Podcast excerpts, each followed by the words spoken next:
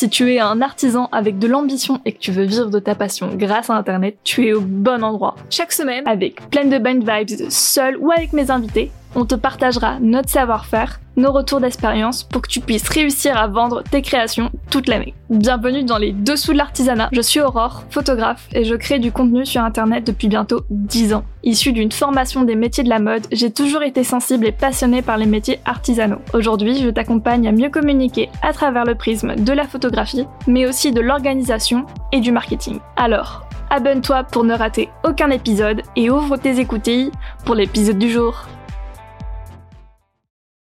Le sujet du jour va être assez pimenté et pourtant qui a son importance dans la réussite de son entreprise. Oui, aujourd'hui, on va parler mindset. Car j'en entends partout et pourtant j'ai l'impression que cette notion est encore trop sous-estimée par les artisans. Bon, déjà, pour commencer, c'est quoi le mindset? Dans sa définition, l'état d'esprit est un ensemble d'hypothèses, de méthodes ou de notions détenues par une ou plusieurs personnes ou groupes de personnes. Un état d'esprit peut également être considéré comme découlant de la vision du monde ou de la philosophie de vie d'une personne. À titre personnel, j'englobe cette notion avec les croyances limitantes, les peurs, la procrastination, etc. Bref, tout ce qui va contribuer de près ou de loin au passage à l'action de façon positive ou négative. Et dans l'entrepreneuriat, étant en quelque sorte livré à nous-mêmes, on ne peut pas être influencé par les autres et on doit compter sur nous-mêmes pour faire ce qu'il faut. Surtout que personne ne va les faire à notre place. Et quand je me suis lancée, ce poids de vie ou de mort sur mon entreprise m'a vachement intimidée, voire même pesé sur le moral. Honnêtement, entendre partout à quel point c'est important de travailler sur son état d'esprit, qu'il fallait faire ceci, cela, mettre en place telle routine, etc., ça m'a juste gonflé. C'est devenu un contenu que je skippais car c'était toujours les mêmes discours, que ce n'était pas assez concret, assez pratico-pratique.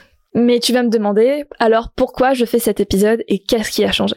Bah, je vais te répondre en un seul mot, l'expérience. Au fil du temps, j'ai appris à déculpabiliser, à lâcher prise, mais surtout à me rendre compte à quel point ma posture, mon état d'esprit avait de l'influence auprès des clients, du taux d'acceptation des devis, mais aussi sur la façon dont je travaille et la qualité de ce que je propose. C'est quand j'étais au plus mal, le plus en doute, que je procrastinais, me lançais dans des projets qui ne soutiennent pas mes objectifs, ou même que j'acceptais de travailler avec des gens pas du tout alignés à mes valeurs et à ma façon de travailler. Et c'est quand je me prends le mur en pleine face que je réalise mes erreurs. Certes, on peut mettre ça sur le dos de la jeunesse, la quête d'identité, de recherche de place dans la société, mais ça n'excuse en rien. Naturellement, j'ai commencé à travailler sur mon état d'esprit et à mettre en place une organisation qui m'aide à ne pas replonger et qui me motive. C'est notamment comme ça que j'ai découvert à quel point je suis réceptive à la carotte et qu'il faut que je me fixe des objectifs et retrouver mes bases si besoin. Un peu plus tôt, je te parlais de posture. Et je trouve ça incroyable d'analyser la posture des gens et de comprendre leur langage non verbal. Car c'est évident qu'une personne qui se tient droite, qui parle avec assurance, nous inspirera plus facilement confiance qu'une personne qui rentre la tête, nous regarde pas dans les yeux, hésitant dans ses paroles. Mine de rien, en business, ça compte énormément. Surtout dans ce milieu où la confiance doit régner. Et du côté des consommateurs, beaucoup en ont assez de se faire arnaquer, abuser de leur naïveté.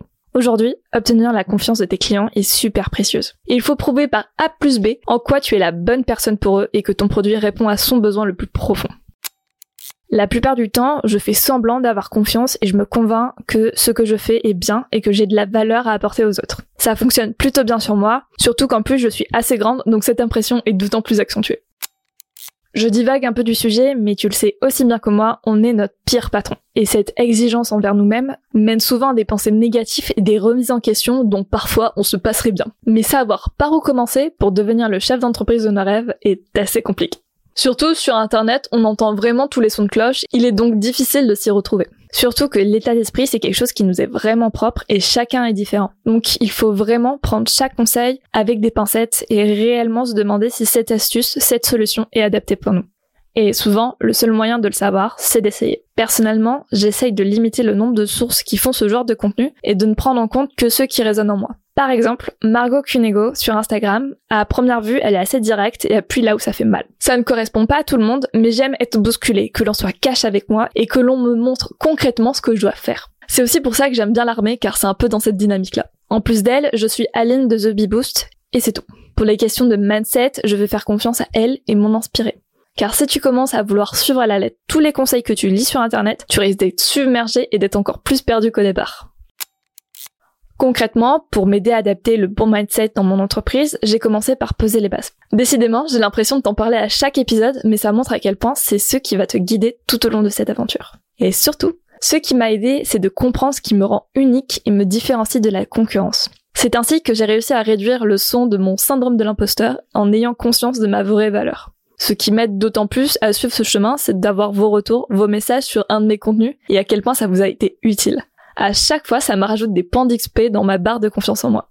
J'en profite pour te remercier pour chaque retour que tu m'as fait car ils sont précieux et me motivent à continuer à te proposer du contenu toujours plus qualitatif. Également, pour entretenir un bon état d'esprit, il est super important de s'entourer. J'ai l'impression que ce conseil-là aussi revient partout et tout le temps, et pourtant la magie de groupe, c'est vraiment beau à voir et à vivre. D'avoir un espace sain où tu peux te confier et demander de l'aide sans être jugé, mais aussi célébrer tes victoires. Bref, il existe plein de réseaux locaux virtuels pour te soutenir dans cette jungle entrepreneuriale. Si je devais te donner un exemple de la magie de groupe, je fais du roller quad et je suis du genre grosse froussarde au skatepark. J'aime pas me jeter dans le vide. Faire une session avec mes copines et surtout de les voir se lancer dans ce qui me fait le plus peur me motive à essayer. Rajouter ça à leur encouragement et conseils, ça me fait pousser des ailes. Résultat, j'arrive à descendre des pentes que je n'aurais jamais cru pouvoir arriver. Même s'il y a eu des chutes, j'ai donc en plus montré à ma tête que je ne vais pas mourir en faisant ça. Dans le pratico-pratique, il y a le hacking des cerveaux. Le rassurer et lui donner toutes les clés en rationalisant ce qui fait peur. C'est pour ça que c'est hyper important de comprendre nos peurs et leurs origines, afin que tu puisses trouver ce que tu peux faire pour la contourner. Ce qui va énormément t'aider, c'est l'organisation. J'ai l'impression que c'est le pouvoir magique pour s'enlever de la charge mentale et activer les bons leviers pour te motiver ou te faciliter la vie. Car un espace de travail rangé et organisé, c'est avoir une tête bien en ordre. Surtout que l'on a des milliers de décisions à prendre dans une seule journée, alors vaut mieux faciliter le processus pour garder un max d'énergie pour créer. L'organisation, c'est aussi un bon moyen de contourner les tâches que tu détestes en les prenant sous forme de jeu. Je pense notamment à Enjoue ta compta de Doria Roustin, un tableau de bord complètement gamifié pour que tu kiffes faire ta compta. Personnellement, je ne suis pas encore fâchée avec la compta et l'administratif, alors je ne l'ai pas testé. Mais j'ai téléchargé Enjoue ta to do dans le même principe que précédemment, et ça m'a changé le quotidien. Le dernier conseil que je pourrais te donner, c'est de te faire accompagner. Surtout si c'est un vrai gros blocage dans ton entreprise et ton quotidien. Rien de mieux qu'un professionnel pour t'aider à identifier réellement tes peurs et leurs origines, ainsi que de mieux les comprendre. En ce moment, je teste les techniques d'EFT qui m'aident énormément avec mes peurs. Coupler ça à un travail d'introspection important et de prise de recul sur ce que je fais. C'est ce qui m'aide à avoir un bon mindset et à pouvoir continuer à te partager de bonnes sondes. Je terminerai juste par le fait qu'il est important d'accepter ces moments de déprime, de démotivation et qu'il ne faut pas s'en vouloir. Ça arrive à tout le monde et même aux personnes qui te sont proches. Alors n'hésite pas à en parler et de ne pas culpabiliser. Chacun a son rythme. Patience.